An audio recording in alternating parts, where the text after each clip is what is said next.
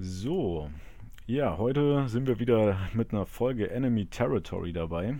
Am Donnerstag steht das Spiel gegen die Philadelphia Eagles an. Ähm, ausnahmsweise machen wir das Ganze heute mal in einem kleinen Podcast-Format. Wir haben uns eingeladen, den Marc, und zwar ist der Marc von den Philadelphia Eagles Fanclub Germany e.V. Ja, moin Marc. Moin. Vielen Dank erstmal für die spontane Einladung. Ja, cool, dass es so kurzfristig geklappt hat. Auch geil, dass du dich äh, da bereit erklärst, das Ganze auch in der Form mitzumachen. Äh, wir haben uns mal einfach ein paar Fragen überlegt. Mal so ein paar Standardfragen sind natürlich auch dabei, gerade wenn es um die Packers geht. Aber wir wollen natürlich auch wissen, äh, wie du und deine Eagles denn aktuell drauf sind und was da so in der Vergangenheit passiert ist.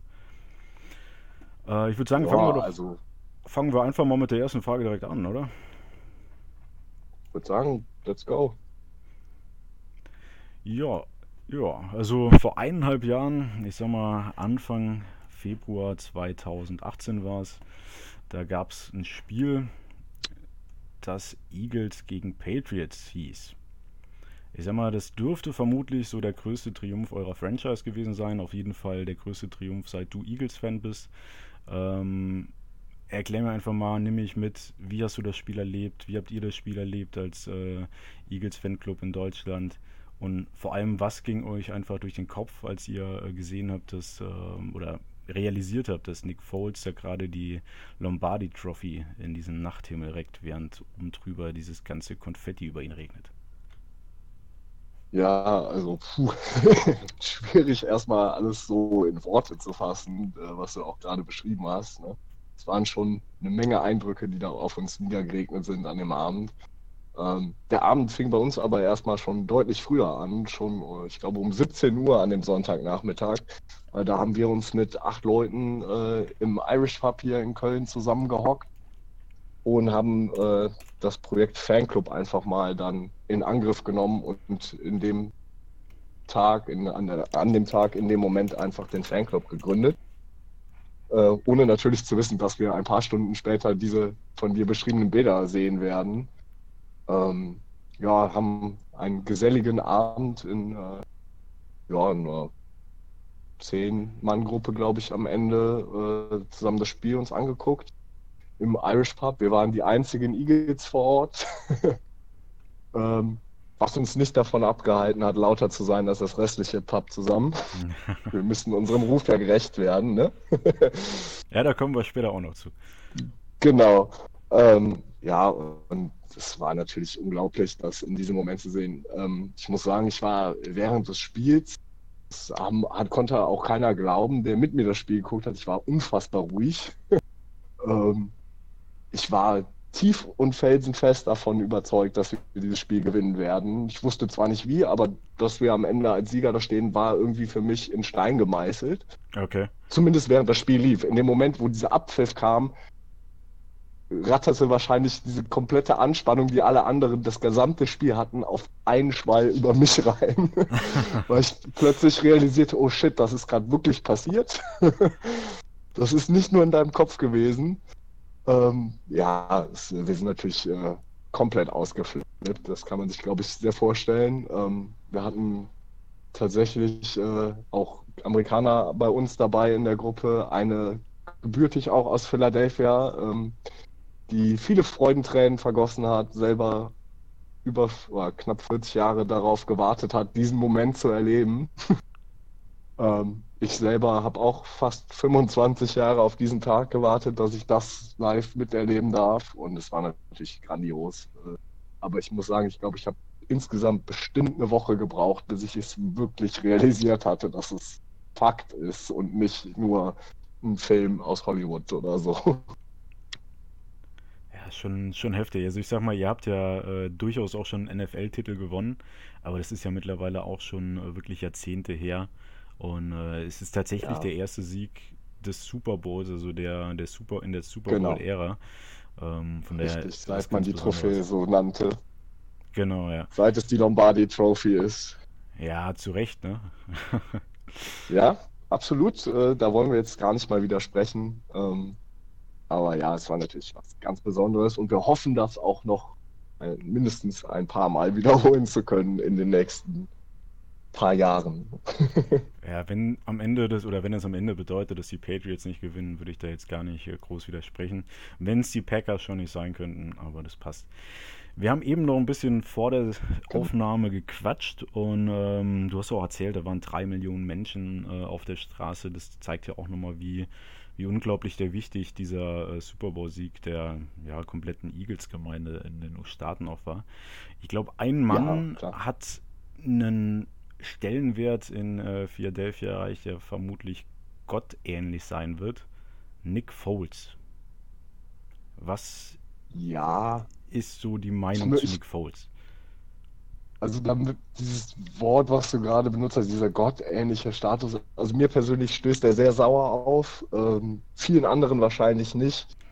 Ähm, wir brauchen überhaupt nicht darüber reden, dass Nick Foles an diesem Abend eine oder die kompletten Playoffs über eine grandiose Leistung gezeigt hat und äh, wahrscheinlich im Super Bowl auch quasi das Spiel seines Lebens gemacht hat nichtsdestoweniger darf man nicht vergessen, dass er halt auch nur ein paar Spiele in diesem Jahr gemacht hat. Das kann man sowohl zum Vorteil ihm auslegen, als für mich persönlich auch wieder eher zum Nachteil. Darum bin ich da sehr gemischt in dieser Ansicht. Aber natürlich hat er einen ganz besonderen Platz in dieser Stadt, alleine dafür, was er erreicht hat. Da brauchen wir überhaupt nicht drüber reden, dass er immer mit offenen Armen in dieser Stadt empfangen werden wird, äh, sein restliches Leben und seine Familie. Ähm, und ich denke auch seine Geste, dass er äh, seine Nummer bei den Jaguars gewechselt hat, weil er gesagt hat, er möchte die Neuen in Philadelphia lassen, weil sie dahin gehören, zeigt auch, wie wichtig ihm diese Stadt ist persönlich. Ähm, man darf nicht vergessen, ein paar Jahre vor diesem grandiosen Titel hat er noch über Retirement gesprochen und nachgedacht. Ähm, und plötzlich steht er da und reckt diese tolle Trophäe in den Nachthimmel während silbernes und grünes Konfetti auf ihn herabregnet. Ja, das ist wahrscheinlich Und was, dazu was... war er noch der MVP, dass man äh, als Backup, das darf man auch nicht vergessen gegen einen Tom Brady. Deshalb, also ich glaube nicht, dass er selber jemals damit gerechnet hätte, sowas zu erreichen. Und äh, ich sag mal, er ist ja ein sehr sympathischer Kerl, sehr christlich auch unterwegs, wenig ähm, ja. nach Aufmerksamkeit strebend, sage ich mal.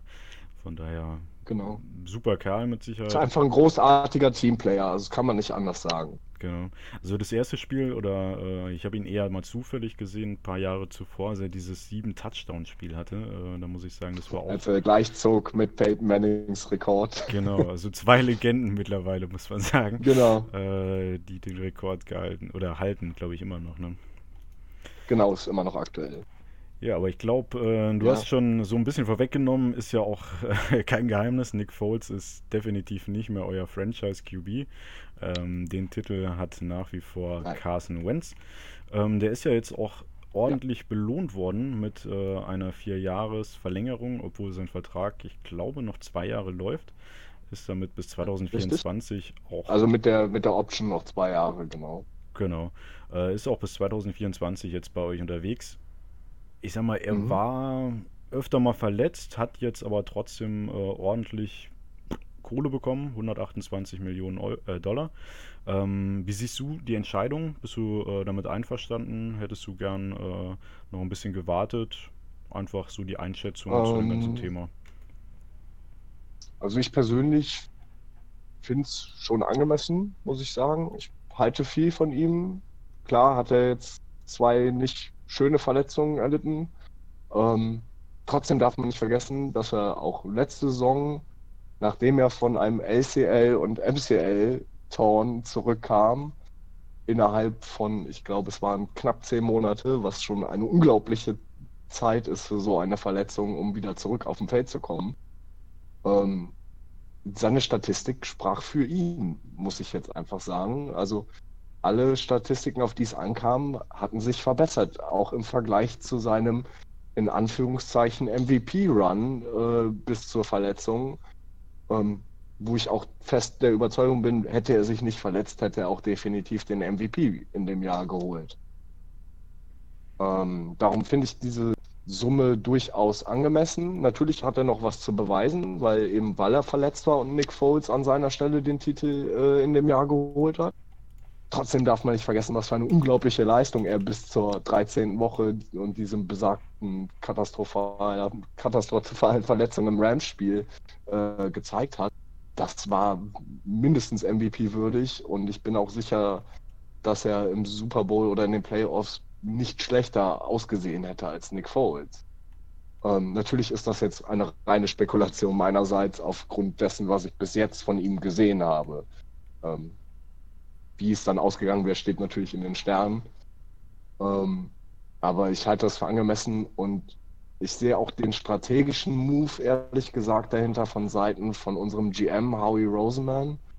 Ähm, einfach weil man dadurch auch innerhalb der Division Quarterback äh, den Quarterback-Markt quasi resettet hat und somit äh, jetzt quasi, wie man ja kürzlich auch gelesen hat, ein Dak Prescott äh, nach 30 Millionen oder ihm 30 Millionen Dollar im Jahr nicht reichten und er nach 40 brüllte, was für uns natürlich als Franchise, Franchise nur von Vorteil ist, wenn Dallas ihm dieses Geld bezahlt, nachdem sie schon äh, Ezekiel Elliott jetzt gerade einen nicht zu kleinen Vertrag ausgestattet äh, haben und diverse andere Spieler. Ähm, also sehen wir das halt auch von der, von der Cap-Perspektive und der Strategie dahinter und darum halte ich diesen Move durchaus für sinnvoll. Ich denke auch, bis sein Vertrag äh, zum Tragen kommt, dauert ja, wie eben erwähnt, noch genau. ein bisschen auch. Und bis dahin werden ja wahrscheinlich die Quarterback-Zahlen auch nochmal äh, vermutlich in andere Sphären reinwachsen, wenn man jetzt zum Beispiel auch Richtig. Kansas also, City mal schaut. Ja, die 40 ist gar nicht mehr so unwahrscheinlich in ein paar Jahren, würde ich sagen. Ja, nicht zwingend. Also, ich, ich überlege gerade, wie viele er in seinem MVP hatte. Ich glaube, da hatte er bis zur Verletzung in Woche 13 33 Touchdowns, was Franchise-Record äh, trotzdem war bei uns.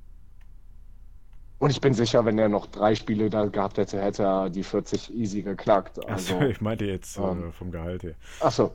Ach, vom Gehalt meinst du? Achso. Genau, ja. ähm, Sorry, ich war, ich war jetzt bei 40 Touchdowns in der Season. Aber alles gut. Ähm, auch. Vielleicht. Das. Vielleicht, ja, okay. Warten wir ab. Ja. Time will tell.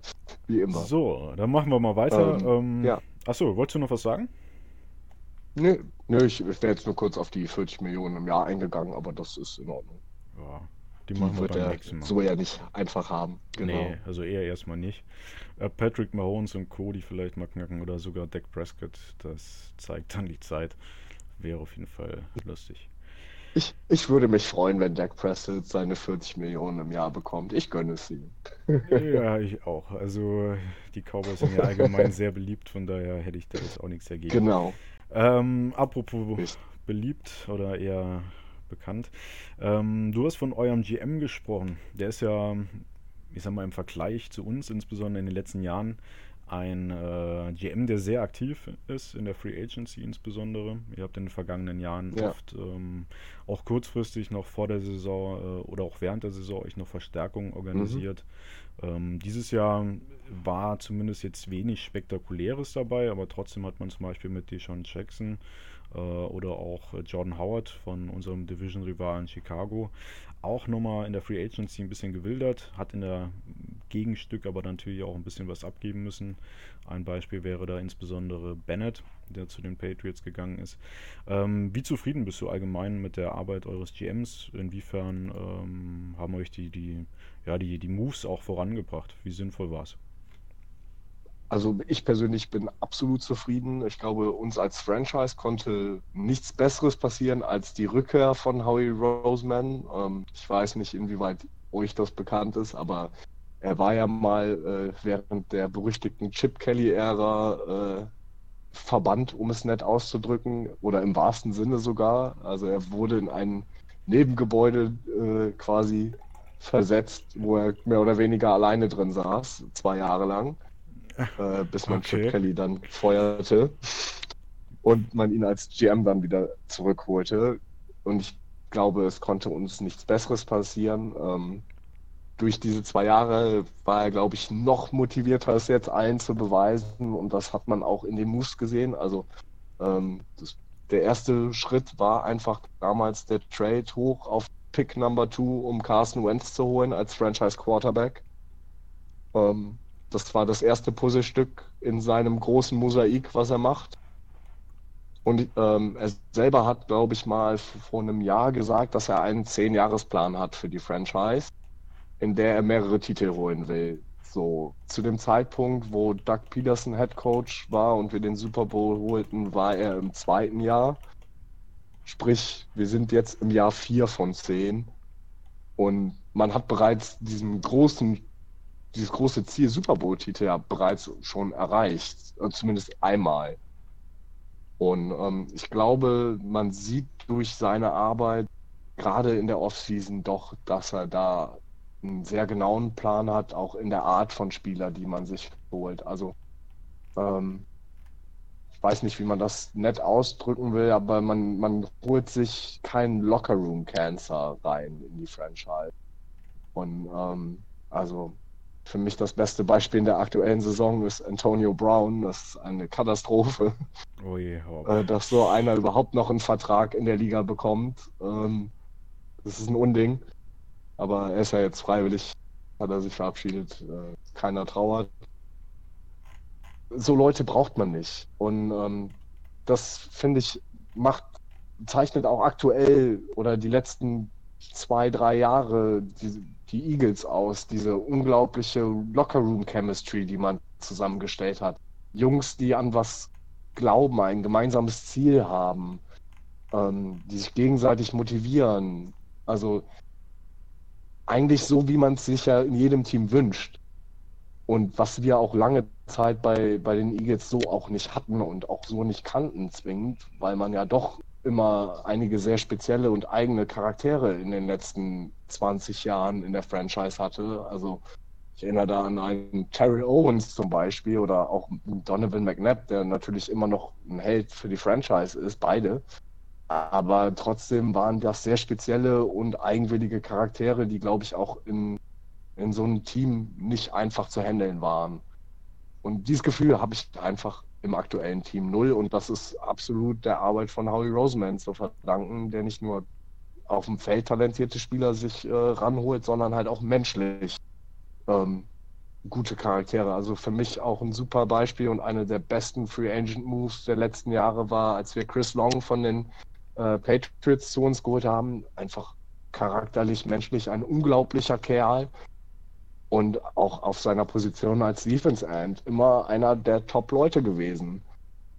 Und so Leute will man im Team haben und sehen. Und ich glaube, so geht es jedem Fan, dass er sowas sehen möchte bei seinem Team. Also, dass auch dieses Gefühl von Einheit rüberkommt und nicht nur von der Mannschaft an sich, auch auch hat man zumindest bei uns in den letzten Jahren echt das Gefühl gehabt, auch als, als nur als Fan, sage ich mal, sehr involviert und eingebunden zu sein und dass die Spieler das auch echt würdigen, ähm, selbst wenn, wie man ja weiß, die Eagles-Fans sind ja ein bisschen härter drauf manchmal, wenn die Leistung in unseren Augen als Fan nicht stimmt und im Stadion geboot wird, da beschwert sich im Team aktuell zumindest öffentlich keiner drüber sondern es wird eher wahrgenommen und auch anerkannt, dass das gerechtfertigt ist, diese Unkunstbekundung in dem Moment einfach. Und ähm, ja, das ist alles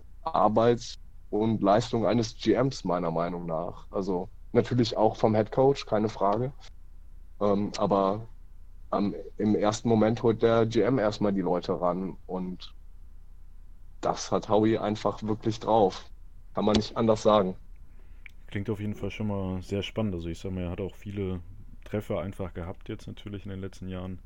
Und ja. wenn das dann vom Team und vom Charakter einfach noch passt, dann ja, es ist Oder ein Traum. Im ja. Draft dieses Jahr zum Beispiel der unser Erstrundenpick äh, Andre Dillard, da haben viele nicht mit gerechnet, dass wir hochtraden würden, äh, um uns den noch zu holen. Ähm, aber das zeigt halt, wie langfristig wieder der Plan halt auch von, von Howie Roseman in dem Fall ist, ne? sich so ein Talent zu holen, dem man auch noch die Jahre hinter einem der besten Left Tackle der Liga äh, geben kann, um zu lernen. Besser kann es gar nicht sein. Absolut. Also war überraschend. Ich glaube, die Texans waren am überraschtesten. Genau. Ähm, Richtig. ja, aber das scheint definitiv auch ein Plan hinten dran zu sein. Du hast aber jetzt ähm, öfter euren Headcoach Doug Peterson erwähnt, ähm, was ich auch jetzt so in der Recherche auf das Spiel festgestellt habe. Peterson war ja äh, unter anderem zweimal bei den Packers als äh, Backup-Quarterback unterwegs. Als Backup-Quarterback, genau. genau. Wusste ich persönlich Für Brett Favre. gar nicht. Äh, ja, und zwischendrin auch nochmal für, äh, war noch für Matt Hasselbeck ist er quasi gekommen. Oh. Und äh, ja, letzte Mal 2001. Mhm. Auf jeden Fall ist ähm, Doug Peterson ja auch jemand, der aus einem, äh, ich sag mal, berühmten Coaching-Tree abstammt. Das ist ja mittlerweile immer ja. äh, sehr gerne genannt. Und zwar von einem gewissen Andy Reid, der auch Absolut, durchaus, Big Red. Genau, durchaus erfolgreich ist in den letzten Jahren. Ähm, ja, was hat Doug Peterson einfach mit in die Franchise gebracht? Inwiefern ist sein äh, oder ist sein Name zu nennen, wenn es entsprechend um die Erfolge geht, die in den letzten Jahren äh, Einzug in Philadelphia genommen haben? Ähm, also A, menschlich natürlich auch wieder, also auch was ich eben schon bei, beim kompletten Locker Room genannt habe, ähm, halte sehr, menschlich einfach sehr viel von ihm. Und ähm, ich glaube, er ist ein sehr, er ist ein Players Coach, wie man so gerne im Football sagt. Also er ist ein sehr offener und herzlicher Coach, glaube ich. Ähm, also für mich immer das Kontrabeispiel ist dann Bill Belichick, der halt keine Miene verzieht oder halt immer grumpy aussieht. Ähm, ich weiß nicht, also ja, das ist eine Methode, man kann seine Spieler auch zur Leistung anbrüllen, aber äh, dieses freundschaftlich-kollegiale Verhältnis, was Peterson zu den Spielern aufgebaut hat, sorgt halt, glaube ich, auch für diese gute Stimmung in, im Lockerroom und das ist halt immer ein Riesenvorteil für eine Mannschaft, wenn eine super relaxte und gute Stimmung in so einem Lockerroom herrscht. Auch wenn jetzt die Saison bis jetzt natürlich auch nicht so läuft, wie man sich das gedacht und gehofft hat. Aber ähm, ich glaube nicht, dass da in der, äh, in der Stimmung deshalb so viel Abbruch gerade ist. Eben weil dieses Verhältnis zwischen Coach und Playern so ganz anders ist, als es oft halt auch von anderen Teams vorgelebt wird, sage ich. Und ähm, ja, also wir haben immer gesagt, also während des Super Bowls muss ich sagen, haben wir auch gesagt, okay, er hat Big Balls, wie man so schön sagt, ne? also zwischendurch ja doch sehr aggressives Play Calling, ähm, was auch nicht immer so war. Philly Special. Ähm, zum Beispiel. Wobei man sagen muss, äh, das wuchs ja eher auf äh, Nick Foles Schultern. Das war ja quasi seine Idee, dieses Play in dem Moment zu callen. Da fange ich mit ähm, dicken Eiern jetzt erstmal nicht an. Dicke Eier, absolut. Boards of Steel quasi.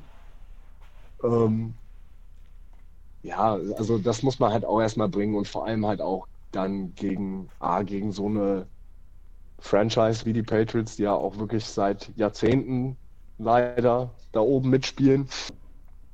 Ähm, und auch einem Coach wie Bill Belichick, der halt wirklich, zumindest was seinen Rasenschach in Anführungszeichen angeht, der wirklich sehr begnadet ist. Und ähm, da in so einem Moment sowas zu callen und auch durchzuziehen und erfolgreich durchzuziehen. Ich meine, die Patriots haben auch einen Trickplay zwischendurch versucht und Brady hat ihn durch die Finger gleiten lassen. Ähm, es kann halt auch anders ausgehen. Ne? Absolut. Aber so, ich glaube, ohne, ähm, ohne solche Spielzüge oder ohne, das gewisse, ohne eine gewisse Aggressivität ist es natürlich auch schwierig, in so einem Spiel zu bestehen. Richtig. Richtig. Also ne, das Hauptproblem, was die meisten Teams, glaube ich, heute haben in ihrem Playcalling und auch wir aktuell leider ein bisschen, ist Vorhersehbarkeit. Es ist vieles vorhersehbar teilweise, in, einfach nur an Player-Personal, was auf dem Feld steht. Und ähm, das macht es natürlich dann nicht schwieriger für eine Defense, sage ich mal, irgendwann. Ne? Wenn du siehst, ach ja, okay, die sind drauf, okay, dann können wir das auf drei, vier Plays schon mal runterbrechen, die jetzt gerade kommen könnten. Ähm, und dann halt in so einem Moment zu sagen, okay, ich habe hier genau das, womit die jetzt überhaupt nicht rechnen und das halt auch so durchzuziehen, da habe ich großen Respekt vor. Ähm, zumal man zwei, also er war ja im zweiten Jahr und als man ihn einstellte, habe ich noch äh, viele Medienberichte gelesen, wo dann die aktuellsten Coaching, äh, also Coaches Hirings quasi besprochen wurden. Und da stand äh, Doug Peterson als schlechtestes Hiring quasi der, der Season an Coaches und zwei Jahre später holt er den Super Bowl. Ich glaube, da hat er halt auch vielen einfach mal äh, das Gegenteil bewiesen. Ne? Absolut. Und das erfordert Charakter und Eier, wie man so schön sagt. Absolut. Äh, mittlerweile ist ja Frank Reich beispielsweise, oder Frankreich, finde ich schöner. Ähm, ja, selbst Frankreich. Aus, selbst aus seinem äh, Coaching-Stuff wieder erfolgreicher Headcoach. Also ich glaube, da, da hat man auch gesehen, Ja. dass da gute Arbeit einfach geleistet wird. Und äh, das ist alles so Ja, war auch ein bitterer Verlust für uns, muss man leider auch so eingestehen. Ja, wenn man das Play ein großartiger sieht, Offense ja. Coordinator. Also die Colts selbst mit Backup QB echt noch vermutlich eine der, Ja. der stärkeren Teams in der AFC äh, South. Ähm, von, ach Quatsch, nicht. Äh, wo sind die? Doch South? Keine Ahnung. Äh, Ja, ich meine Sound. okay. Da ist Doch, die AFC, da beschäftige ich mich so selten mit. Deshalb. Ähm, ja, gehen wir mal weiter. Also ich habe eben äh, schon mal angekündigt, wir beschäftigen uns durchaus auch noch mit euren äh, Fans.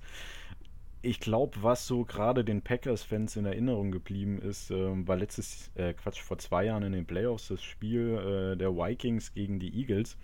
Und ähm, da hat man unter anderem auch Videos gesehen, auf denen, ähm, ich sag mal, unschöne Gegenstände, also jetzt nicht unbedingt Kuscheltiere, äh, auf die Vikings-Fans geworfen wurden. Und äh, generell haben so die Eagles-Fans ein Stück weit äh, den Ruf, jetzt nicht unbedingt gute Gastgeber zu sein.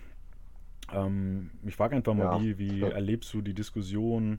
Hast du eigene Erfahrungen mit Eagles-Fans aus den Staaten gemacht oder ähm, was würdest du auch so vielleicht den Packers-Fans, die äh, irgendwann mal in Philadelphia äh, vielleicht auch ein Auswärtsspiel gucken gehen, was würdest du denen raten? Also, ähm, ja, natürlich habe ich diese Stories auch gesehen. Ähm, auch seit ich Fan der Franchise bin, also seit Mitte der 90er, ähm, habe ich immer wieder diese, diese Stories natürlich über die Fans gehört und was man alles gemacht hat und was so passiert.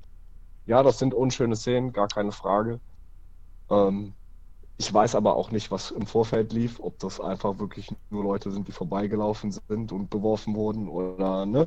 Das ist alles immer eine Momentaufnahme und darum finde ich das immer sehr schwer zu beurteilen, wenn ich das nicht live erlebt habe. Ähm, grundsätzlich habe ich einige Eagles-Fans aus den Staaten letztes Jahr in London zum Beispiel persönlich kennengelernt. Ich selber war leider noch nie drüben in Philly, kenne aber wiederum einige Leute von uns hier aus Deutschland, die schon mehrfach in Philly waren und die noch nie irgendwas Schlechtes berichtet haben in dieser Hinsicht, muss ich tatsächlich sagen. Ähm, natürlich, klar wird man als Eagles-Fan von Eagles-Fans einfacher aufgenommen, gar keine Frage. Ähm, aber grundsätzlich kann ich nichts Schlechtes über die Eagles-Fans sagen, die ich aus den Staaten kennengelernt habe. Das waren alles wirklich sehr herzliche, freundliche Menschen, ähm, die total begeistert waren, dass ihr Team außerhalb ihrer Stadt so viel Anklang findet und uns entsprechend herzlich in ihre Mitte aufgenommen haben. Und das war einfach fantastisch. Und ich habe selber auch zu ein paar immer noch Kontakt und ähm, kann von der Seite wirklich nichts Schlechtes sagen. Ähm, was ein Auswärtsspiel für euch zum Beispiel bei uns angeht. Ähm, ich glaube nicht, dass ihr eine Franchise wärt, die kategorisch äh, in diese Zone reinfallen würde, dass da solche Vorkommnisse herrschen.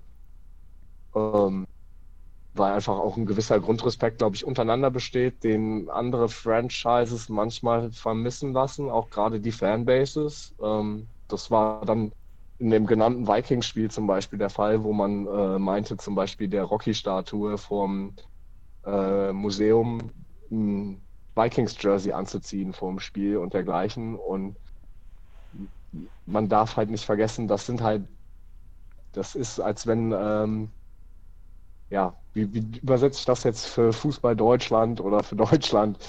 Ähm, wenn ein, ein Gladbach-Fan den, im Kölner Dom ein Gladbach-Trikot an die Turmspitze hängt, so ungefähr. Okay. Das, das ist einfach eine Todsünde. Das macht man nicht. Das ist halt unrespektvolles Verhalten gegenüber des Gastgebers und reine Provokation. Und ich denke, dass solche Aktionen, egal wie lustig sie in dem Moment gemeint sind, das spitzt solche Dinge einfach zu. Und dann hat man halt solche Aufnahmen wie von dir erwähnt, wo irgendwelche, ich glaube, es waren volle Bierdosen äh, auf Personen fliegen, was natürlich ein Unding ist. Also ich bin ein ganz großer Freund des Trash Talks, gar keine Frage. Ähm, aber dabei soll es dann auch bitte bleiben. Man kann das verbal alles machen. Ähm, da muss man nicht handgreiflich werden, egal in welcher Form. Das braucht kein Sport, glaube ich, und Football schon mal gar nicht. Ähm, außer Dallas-Fans. Entschuldigung, das ist natürlich nur ein Gag. Auch Dallas-Fans würde ich nur mit Gegenständen bewerfen, die sie nicht verletzen können, also Wattebäuchchen und sowas. okay. Oder äh, Lombardi-Trophies in den letzten 20 Jahren. Die sind ja. Ja, naja. ja, eben. Also die sind ja alle schon am Rosten, also, ne? Ja, quasi aufgelöst, von daher, das passt. Ja. Naja, ja, auf jeden Fall, richtig. Wir kehren mal also zu dem Thema zurück, dass so äh, insbesondere wohl auch unsere Fans äh, sich dann nochmal gerne anhören. Ähm, nämlich Sport und insbesondere auch auf das Spiel jetzt am Donnerstag Klar. gesehen. Ähm, ich sag mal, die Vorzeichen sind, sind klasse. Late Night Game, Donnerstag, alle schauen zu. Kurze Woche ist natürlich dann äh, weniger schön. Ähm, Richtig. Schauen wir einfach mal zurück so auf die, die ersten drei Spieltage. Ich sag mal, für mhm. mich persönlich, ich denke für viele, ähm, es ist überraschend. Ihr steht mit einer 1-2-Bilanz da. Man muss natürlich auch sagen, ja. ähm, die Spiele waren alle knapp, alle waren innerhalb äh, eines Scores äh, entschieden. Mhm. Jetzt gegen die Detroit Lions beispielsweise äh, mit drei Punkten zum Ende verloren. Ja. Gegen die äh, Redskins habt ihr gewonnen. Und äh, ja. jetzt bin ich gerade ein bisschen am Strauchen. Was war das erste Spiel nochmal? Alles gut. Äh, das erste Spiel war Redskins. Ah, und das zweite? Äh, das zweite war gegen die Falcons. Genau, das war ja auch sehr knapp, sehr In umkämpft. Atlanta. Mhm. Und ähm, ich sag mal, ihr habt euch mit Sicherheit den Start anders vorgestellt. Jetzt wird ja, uns definitiv. halt mal interessieren, so gerade aus sportlicher Sicht, weil wir ja auch wissen wollen, wie wollen wir euch schlagen. Äh, wir werden das Ganze natürlich auch mit LaFleur zur Verfügung stellen. Ähm, was läuft denn aktuell gut bei euch? Wo gibt es noch Baustellen? Und äh, ja, wo. Ja, das ist jetzt wirklich schwierig. Also ich glaube, es wird euch freuen zu hören. Also meiner Meinung nach haben wir gerade aktuell doch einige Baustellen. Ähm, trotz der unglaublichen Kadertiefe, die man eigentlich ja vor der Saison hatte, hat das Verletzungspech bei uns doch schon übel mitgespielt am Anfang, muss man leider so sagen. Also wir haben schon ein paar Ausfälle. Ähm, zum Beispiel die Sean Jackson, der auch ein hervorragendes Spiel in Woche 1 geliefert hat bei seiner Wiederkehr nach Philly, aber Hammer, ja. äh, in Woche 2 schon verletzungsbedingt sehr eingeschränkt nur auf dem Feld stand. Ich glaube, es waren nur sechs Plays. Und äh, jetzt in Woche 3 gar nicht gespielt hat und soll voraussichtlich auch erst zur Woche 5, also nächste Woche, zurückkommen. Ich habe heute, also vor zwei Stündchen, noch aus einer befreundeten Quelle aus den Staaten gehört, dass Alshon Jeffrey Donnerstag spielen soll, laut Doug Peterson. Und ähm, das freut uns natürlich wieder. Also das heißt, wir haben zumindest eine Deep Threat äh, wieder zurück, was unserer Offense auf jeden Fall gut tun wird, weil die hat deutlich gefehlt jetzt. Gerade im, im Spiel gegen die Lions hat man es gemerkt ähm, wo man auf beide Deep Threads, die man ja eigentlich hat, verzichten musste und plötzlich nur noch wirklich mit drei Receivern da stand, die man hatte, oder vier. Ähm, das macht es für euch aber, glaube ich, immer noch leichter, weil eben nur eine Deep Thread gerade vorhanden ist und ich persönlich kann nicht einschätzen, ob er schon wieder bei diesen 100% ist oder nicht. Das muss man dann bis zum Spiel abwarten ich denke, im Endeffekt wird, wie eigentlich jedes Footballspiel, das Spiel am Ende auf der Line entschieden werden, wie gut arbeitet eure O-Line gerade gegen unsere D-Line, die ja in den letzten zwei Spielen leider nicht ganz so viel Druck auf den Quarterback bekommen hat. Ähm, das ist dann die Frage, wie wird da eure O-Line gegenhalten? Und auf der anderen Seite, wie gut wird unsere O-Line funktionieren? Ähm, da hatten wir gerade auf dem linken Guard äh, letzte Woche katastrophale Ergebnisse leider, wo permanent Leute durchkamen. Ähm, ja. Und ich hoffe, dass wir es schaffen, endlich unser Run-Game gegen euch zu etablieren, weil das gibt leider die letzten drei Wochen auch ein bisschen auf der Strecke, ähm, wo ich mich persönlich aber gefragt habe, ob es am Playcalling lag oder äh, anderen Sachen, die ich jetzt nicht einsehen konnte. Aber ich denke, die wichtigsten Punkte, auf die es zu achten geht, werden die Line-Spiele sein, sowohl Offense als Defense Line. Und dann entsprechend, wie gut wird euer Backfield es schaffen, die Deep Threat zu reduzieren, dass man auf andere Receiver gehen muss. Wie sehr könnt ihr das forcieren? Ich denke, das werden die Hauptpunkte sein, auf die man im Spiel gucken sollte, die es auch am Ende, glaube ich, entscheiden werden. Okay, super. Äh, ja, das mit dem Running Backs hat mich ehrlich gesagt auch ein bisschen gewundert. Man hat, wie gesagt, Jordan Howard ähm, genau. von, den, von, den, Bears. Man hat aber auch Miles Sanders, ähm, Zweitrunden-Pick. Ich glaube, nach äh, ja. Jacobs, der, der zweite gepickte Running Back. Also dementsprechend auch genau. mit vielen äh, Vorschusslorbeeren gekommen. Äh, das funktioniert Hat auch hinter Barkley ne? gespielt damals am College, darf man auch nicht vergessen. Genau. Ja, das Ähm, wundert schon ein bisschen. Hat aber leider letztes. Spiel auch, ich glaube, dreimal gefummelt, wenn ich es richtig in Erinnerung habe. Was natürlich ein typischer Rookie-Mistake ist, aber uns halt auch leider, ich glaube, zumindest äh, eine, ein Fumble auch mit das Spiel gekostet hat. Und ähm, da verstehe ich dann persönlich halt auch nicht, warum man Howard nicht mehr einsetzt, eben weil er funktioniert. Also jedes Mal, wenn er auf dem Platz ist, funktioniert er. Und darum verstehe ich nicht, warum man ihn bis jetzt so wenig eingesetzt hat. Ähm, das, also ich glaube, er hatte sechs Touches oder sieben Touches im Spiel gegen die Lions für, ich glaube, knapp 40 Yards und einen Touchdown und wird nicht mehr eingesetzt. Und da frage ich mich einfach, warum.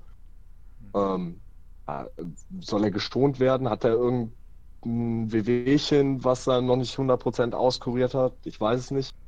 Ähm, aber so wie es gemacht wurde in den ersten drei Wochen, kann es auf jeden Fall nicht weitergehen, weil so funktioniert das Run-Game nicht. So kriegt man es nicht etabliert. Das haben die letzten drei Wochen gezeigt. Da war das Run-Game in allen Spielen leider so gut wie gar nicht vorhanden. Und das macht die Offense halt wieder äh, sehr vorhersehbar, meiner Meinung nach. Ne? Und gerade wenn die zwei von mir erwähnten Deep Threats fehlen, das macht sie noch viel vorhersehbarer. Und da kreide ich dann wieder ein bisschen am Coaching-Staff an, aber da fehlen einem halt als Fan leider auch zu viele Hintergrunddetails, die man wissen müsste, um es wirklich fair beurteilen zu können, muss ich sagen. Klar. So gern ich das würde. Ja, würde jeder gern von uns, ja. Ja, Naja, ähm, ein Punkt, der mir noch aufgefallen ist und äh, den ich jetzt auch äh, eher so als Baustelle nochmal nennen würde, wäre ähm, die Secondary. Da hat es mich zum einen ein Stück weit Mhm. gewundert, dass man in der, in der Offseason nicht äh, doch noch was gemacht hat in der Richtung. Ähm, uns auch. und äh, ich sag mal, Ronald Darby ist meines Wissens nach auch schon Katastrophe. genau, aber relativ äh, klar wohl auch schon raus für Donnerstag. Äh, vielleicht dann gar Ist, nicht so der, schlecht. ist ne? verletzt, ist auf Injured List Okay, offiziell. okay. Gott sei Ähm, Dank, für- sag ich persönlich. ja, aber ist, Ist theoretisch auch noch Katastrophe. CB1 bei euch, ne? Ja, was ich persönlich nicht verstehen kann. Ähm, ja, er war äh, auch LCL-Torn letztes Jahr. Er kommt von einer schweren Verletzung zurück. Klar ist er da nicht von Anfang an 100 Prozent. Da verstehe ich aber dann wieder nicht, warum man ihm nicht in der Preseason die Snaps entsprechend gegeben hat, damit er reinkommt. Ähm, weil, also Entschuldigung, aber die Leistung, die er für mich äh, gezeigt hat in den drei Spielen und besonders jetzt im Spiel gegen die Lions, äh, oder Entschuldigung, nee, Atlanta war noch schlimmer. ähm, da, ist, da kann ich kein gutes Haar an dem Jungen lassen. Und das äh, empf- empfinde ich persönlich nicht fair, weil es ja immer noch ein Spieler meiner Mannschaft und ich stehe hinter einem Spieler meiner Mannschaft. Aber also ich muss sagen, ich bin auch einer, ich habe auch gerufen, dass man ihn bitte benchen soll, weil er, ob es jetzt gesundheitlich ist oder ob er vom Kopf einfach noch nicht im Spiel ist, aber er ist nicht im Spiel und das ist kein Zustand, wo man ihn guten Gewissens aufs Feld stellen kann, meiner Meinung nach. Ähm, und dann sage ich, gib einem Rasul Douglas, der meiner Meinung nach eine sehr gute, solide Leistung doch über die letzten anderthalb Jahre gezeigt hat. äh, gibt ihm die Chance. So, ähm, er macht es nicht schlechter. Und Darby wurde für, ich glaube, fast 300 Yards gegen Atlanta und drei Touchdowns geburnt. Ähm, der wurde jetzt mehrfach schon als Schwachstelle quasi ausmarkiert und immer wieder rausgepickt. Und dann muss man das halt verhindern, indem man ihn halt auf die Bank setzt. Ich weiß nicht, ob es wirklich jetzt wegen einer Injury ist oder ob man gesagt hat, okay, ähm, man gibt ihm jetzt einfach mal diese Woche Pause, damit er mit dem Kopf reinkommt, kann ich nicht sagen. Aber es ist auf jeden Fall nicht die schlechteste Entscheidung, dass das passiert ist, meiner Meinung nach. Da ist man als Packers-Fans ja ehrlich gesagt fast traurig, dass er verletzt ausfällt, weil so Für euch äh, definitiv, also für euch ist ein Scheunentor dadurch zugegangen. äh, das kann ich nicht anders beschreiben gerade. Ähm, Macht es für uns natürlich wieder ein bisschen, also ich gehe ein bisschen weniger mit Herzinfarktrisiko in das Spiel als die letzten zwei Wochen dann. Ja. Also, äh, der hat mich schon einige Nerven gekostet und ähm, aber da bin ich halt auch wieder beim Thema Playcalling, wo ich dann auch oft das Playcalling nicht verstehe. Diese Prevent Defense, die gern mal bei uns bei Dritter und Lang gecallt wird. Äh, wo ein Cornerback, also ich, ich weiß nicht, wie man noch softer auf Cornerback spielen kann. Also da müsste er schon in seiner eigenen Endzone stehen, während das Play an der 20 startet, um noch softer zu spielen. Anders kann ich das nicht beschreiben. Ähm, das ist katastrophal und ich verstehe nicht, warum man da nicht mal irgendwie was ändert und deutlich. Also für mein Verständnis an Spielern, was wir haben an Talent und athletischen Fähigkeiten, müssten auf beiden Seiten deutlich aggressiver gecallt und gespielt werden. Ist meine persönliche Meinung. Klingt auf jeden Fall so, als wäre da noch Luft nach oben. Äh, das bringt mich auch Definitiv. Zu, der, zu der nächsten Frage. Äh, ich spielte in der Division mit den äh, Giants, die ja jetzt unter anderem auch Barkley erstmal verloren haben, die Washington Redskins. Und Eli gebencht. Genau. ähm, die Washington Redskins, also meiner Meinung nach ist ja erstmal mhm. die Cowboys als die einzige oder die am ernst zunehmendste Konkurrenz bei euch in der Division. Die sind ja, 3-0 gestartet. Wie immer. Genau, mit einem ähm, ja quasi freilos gegen die Dolphins unter anderem. Ähm, ja. 1-2 ist jetzt mit Sicherheit nicht unbedingt die, die Ultrabilanz, aber trotzdem ist, denke ich, noch alles drin. Äh, wie siehst du die Chancen, äh, dieses Jahr nochmal in den Playoffs mitzuwirken? Puh. Also vor der Saison hätte ich Stein und Bein geschworen, dass wir auf jeden Fall als Division-Sieger äh, in die Playoffs gehen. Mittlerweile habe ich äh, aufgrund dieser Verletzungsmisere, die wir wirklich in den ersten drei Wochen schon hatten, habe ich ein bisschen Angst, dass sich das irgendwie wieder so fortführt. Das war ja letztes Jahr schon sehr ähnlich, was das anging, leider. Ähm, ich habe natürlich die Hoffnung auf die Playoffs, gar keine Frage. Also von dem Talent, was wir im Kader haben, ähm, überhaupt keine Frage. Da halte ich uns auf jeden Fall für mindestens einen Playoff-Teilnehmer. Ähm, wenn nicht zumindest äh, ein Conference-Title-Teilnehmer. unter ja, gesunden Bedingungen. Da müsst ihr erstmal. Und das ist halt ne? der Hauptpunkt irgendwie an der ganzen Geschichte. Ähm, ich kann natürlich keine Verle Verletzungen über ja, 13 weitere Spiele vorhersehen bis zu den Playoffs. Klar. Um, ähm, natürlich, also es ist bei 1 und 2 ist noch alles drin. Ähm, wir können auch die nächsten 13 Games gewinnen. Ähm, und gehen dann halt am Ende vielleicht noch mit einem 13-3 in die Playoffs. Äh, aber ich betrachte das halt sehr nüchtern, ähm, auch selber aus eigener Erfahrung, aus der Coaching-Perspektive. Und ähm, Playoffs sind auf jeden Fall drin, aber natürlich unter gesunden Voraussetzungen ich weiß jetzt nicht, wie ich das anders ausdrücken soll. Also es ist halt sehr schwierig zu formulieren. Ähm, also ich glaube es gar nicht. Also, ne, es ist halt immer schwierig. Ja, ja.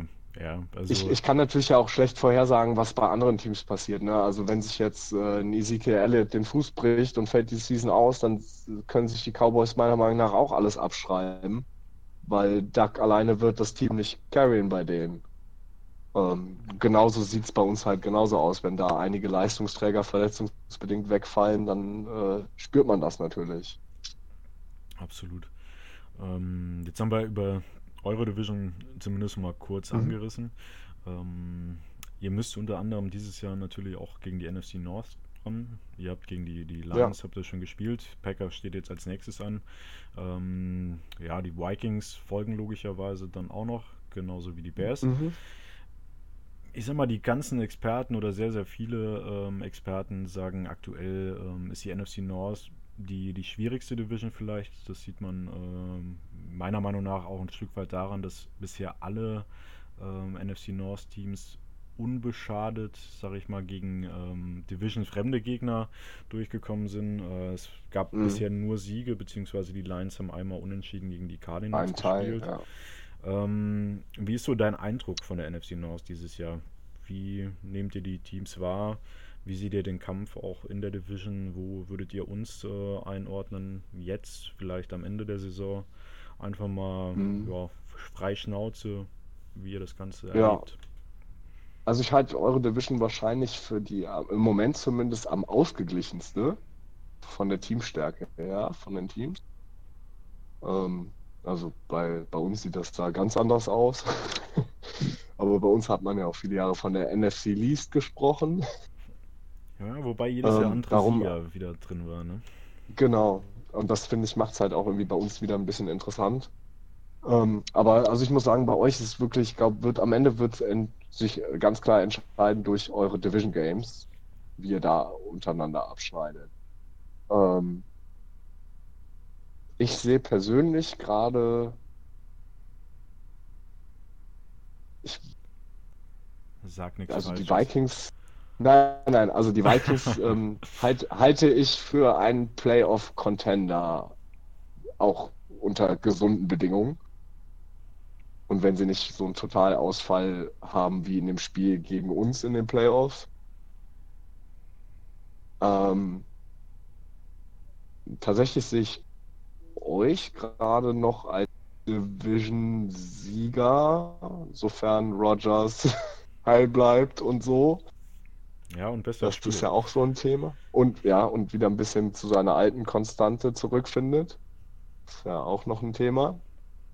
Ähm, aber ich glaube, ihr habt aktuell mit den Vikings auf jeden Fall das stärkste Rece Receiving Core in, in der North Division. Und ja, die Bears sind, ich weiß nicht, natürlich sind sie gegen uns jetzt nicht ja, ich weiß nicht, die sind halt schon unglücklich gegen uns ausgeschieden in den Playoffs. Das kann ich jetzt nicht anders sagen letztes Jahr. Ne? Also, ja. Double Doink ist jetzt so das Stichwort, ja, das der jedem Ich, ich glaube, der ist, ja, ist auch bekannt jedem mittlerweile. Ähm, das war halt auch so eine Nummer für sich, das so once in a lifetime. Ja, das hat halt nicht sollen sein. Die Footballgötter haben an dem Tag gesprochen. Ne? Und ich glaube, das ist bei den Bears halt häufiger so. Die können eine grandiose Saison spielen, kommen die Playoffs und die Footballgötter sagen zu ihnen, nee, sorry Jungs, ist nicht. Finde ich jetzt nicht so. Und dann scheinen sie natürlich für euch als Division-Gegner, also ich werde auch niemals eine Träne vergießen, wenn die Cowboys aus den Playoffs ausscheiden. Im Gegenteil, da bin ich der Erste, der ein Fass aufmacht äh, und eine Party ausruft. Also ganz ehrlich, ähm, genauso geht es mir aber auch bei den Giants und Redskins. Also ich habe dafür keins der Teams auch nur den Hauch von Sympathie eigentlich. Ähm, ich unterscheide nur, also ne, das typische Pest und Cholera, was ist weniger schlimm? Und die Cowboys sind halt mit Abstand das Schlimmste, aber ich glaube, da sind sich auch durch die Liga alle einig. ja, ja. Würde ich jetzt. Also, so schlimm die Eagles-Fans verschrien sind, sind Cowboys-Fans ja wohl die am meisten von sich, also mit Patriots-Fans, die am meisten von sich eingenommenen Fans, die auf alten Erfolgen sich ausruhen, äh, wo du halt heutige Teenies fragst, die kennen keinen einzigen Spieler mehr von denen quasi. Wahrscheinlich, also, ja. Das spricht jetzt in meinen Augen nicht für die Franchise und was, also gegen Dennis könnte ich jetzt ewig haten, lass mir das bitte, sonst reden wir in drei Stunden noch darum, warum ich Dallas scheiße finde. ja, ich fasse einfach kurz zusammen, die äh, Packers gewinnen natürlich. Dallas sucks. ja, zum einen das und zum anderen, die Packers gewinnen deiner Meinung nach natürlich die Genau. Division. Genau, ja, und die schön. Vikings kommen vielleicht mit einer Wildcard noch hinterher. Okay, super. Ja, Vielleicht. ja, ja, ja. Ich habe dir das mit den Packers zwar jetzt Schauen eh in den mal. Mund gelegt quasi, aber finde ich gut. Nee, ich Ähm, habe ich hab ja schon gesagt, dass ihr, glaube ich, die Division gewinnen. Damit seid ihr ja safe in den Playoffs. Also alles Okay. in Ordnung. Sehr gut. Ähm, ja, ist jetzt auch eine schöne Überleitung, Division gewinnen und so weiter. Ähm, man muss als Packers-Fan echt sagen, läuft gut. Also zumindest wenn man auf den Rekord schaut, mit 3-0 in die Ja. Saison gestartet. Wir haben ähm, ja, zwei Division-Gegner schon ähm, niedergemacht quasi. Die Bears zuerst mal zum Auftakt, die Vikings im Anschluss und äh, jetzt am Sonntag gegen die Broncos. Ähm, damit haben wir zum ersten Mal seit 2015 überhaupt die Saison nochmal mit 3-0 begonnen. Wir haben äh, mit einem neuen Headcoach das erste Mal seit Vince Lombardi äh, einen 3-0-Start gemacht. Ist jetzt immer ein bisschen unfair, gerade so die, die Fans von, von außerhalb zu fragen, weil es klar, wir wissen, ihr habt jetzt nicht äh, alle Packers-Spiele von vorn bis hinten durchgeguckt. Nee, Äh, Das ist richtig. aber ich sag mal, wenn du so die Highlights verfolgt hast, wenn du ab und zu mal in Red Zone reingeschaut hast, ist dir irgendwas gut auf, äh, besonders positiv aufgefallen? Hast du irgendwo äh, Schwachstellen erkannt, wo du sagst, so, da läuft es aber noch nicht so rund, beziehungsweise ähm, ja, auf was achtet ihr, wenn du jetzt als deine oder aus Coach-Sicht, hast du eben gesagt, äh, denkst du dann auch, Mhm. ähm, wo würdest du den Hebel dann ansetzen für entsprechend das Spiel am Donnerstag, dass ihr als Sieger auch vom Platz geht? Also- worauf würdest du achten? Für, ich glaube, für mich der wichtigste Punkt ist, also jetzt mal außer von unserem Backfield, dass das halbwegs funktioniert, ähm, ist, glaube ich, wirklich, dass unsere Defense den Druck auf, auf Aaron Rodgers bekommt. Ähm, der ist noch nicht wie Tom Brady, aber er ist auch nicht der mobilste Quarterback und ich denke, das müssen wir für uns ausnutzen. Und ähm, ist ja nicht so der lauffreudigste, wie man weiß. Und ähm, ja, wenn das funktioniert, äh, machen wir, glaube ich, euch das Spiel schwer.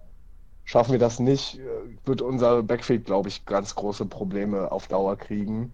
Eben weil ich euer Receiving Core für relativ stark halte. Auf der anderen Seite geht dasselbe quasi fast für euch auch.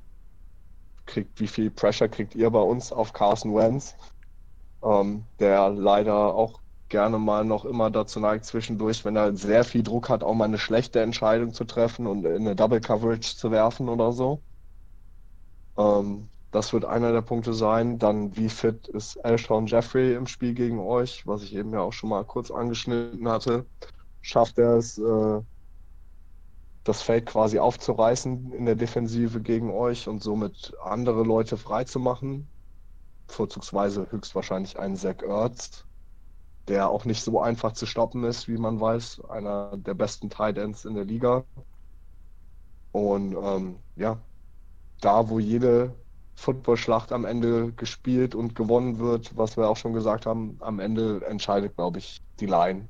Wie performen die Offense und Defense Lines jeweils. Ähm, lassen sie Pressure zu, kriegen sie Pressure hin. Das wird es, glaube ich, am Ende entscheiden. Okay, sehr schön. Ähm, bleibt eigentlich zum Abschluss nur noch eine einzige Frage. Wie lautet denn dein Tipp für das Spiel am Donnerstag? Also ich glaube, es wird ein sehr enges Spiel. Erstmal das vorweg. Ähm, das ist zumindest meine Hoffnung. Ja, ihr könnt ja Ein spannendes Spiel. eng. Von daher gar nicht so unwahrscheinlich. Ja, eben. Also spannend kann man uns nicht vorwerfen. Also spannend machen wir immer. Ja, können wir auch. Ja, das ist ja die beste Grundvoraussetzung eigentlich schon mal. Ähm, also ich hoffe natürlich auf einen Sieg für uns und dementsprechend sage ich, das wird ein knappes Game. Äh, und das geht am Ende mit 24, 21 für uns aus. Okay. Ist ja wie gesagt erstmal die, die Reihe, in der wir Aber unsere ich bin ja auch voreingenommen. Ja, deshalb. Das ist ja auch die, äh, wie gesagt, die Reihe, wo wir unsere Gegner zu Wort kommen Genau. lassen. Ich will da gar nicht so viel äh, drum rumreden, von der das passt. Äh, bleibt mir eigentlich nur noch zu sagen, vielen Dank, dass du dir die Zeit genommen hast. War äh, sehr aufschlussreich. Ich finde es immer super spannend, auch ein bisschen was über die Franchise zu erfahren, gegen die wir spielen. Ähm, auch um dieses Spiel herum, auch ein bisschen über die Geschichte, über die äh, Fanclubs, auch hier in Deutschland. Von daher, wie gesagt, vielen, vielen Dank. Ähm, Sehr du kannst gerne. gerne auch noch kurz äh, erläutern, wo ihr zu finden seid, wenn jetzt einer von den Packers-Fans auf die Idee kommt, hm, Eagles sind eigentlich auch ganz nett, dass sie wissen, wo müssen sie eigentlich mal nachschauen, wenn sie was über die Eagles lesen wollen. Ja, klar. Also ähm, uns findet man aktuell hauptsächlich auf Facebook. Ähm, da haben wir natürlich unsere geschlossene Gruppe, die auch wirklich, es tut mir sehr leid, wenn ich das so sagen muss, nur für Eagles-Fans ist. Ähm, das ist halt der äh, einfach Philadelphia Eagles-Fans Deutschland. Kurz und knackig. Ja, und ähm, dann haben wir noch natürlich eine Seite, äh, die man liken kann, wo auch mal zwischendurch irgendwelche Events von uns äh, geteilt werden, wenn wir zusammen Spiel Public Viewing machen, wo auch gerne äh, Fans von anderen Teams willkommen sind, außer Dallas-Fans und Patriots.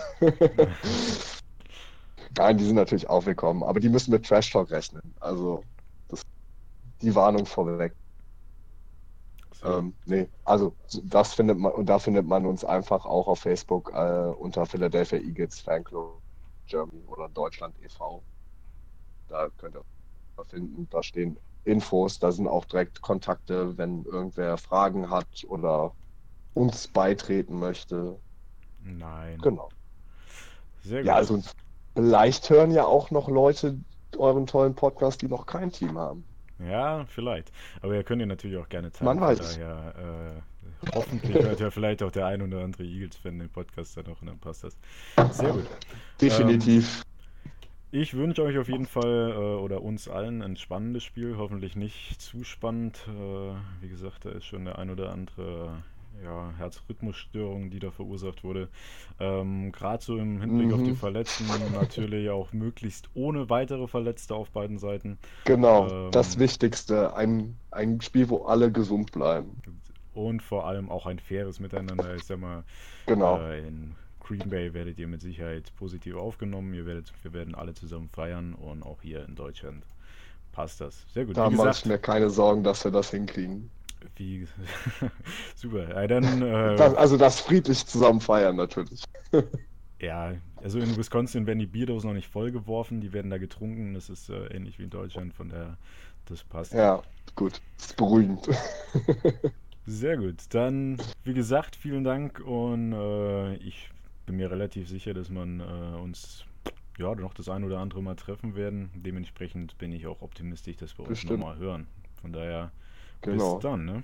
Ciao. Bis demnächst. Ciao.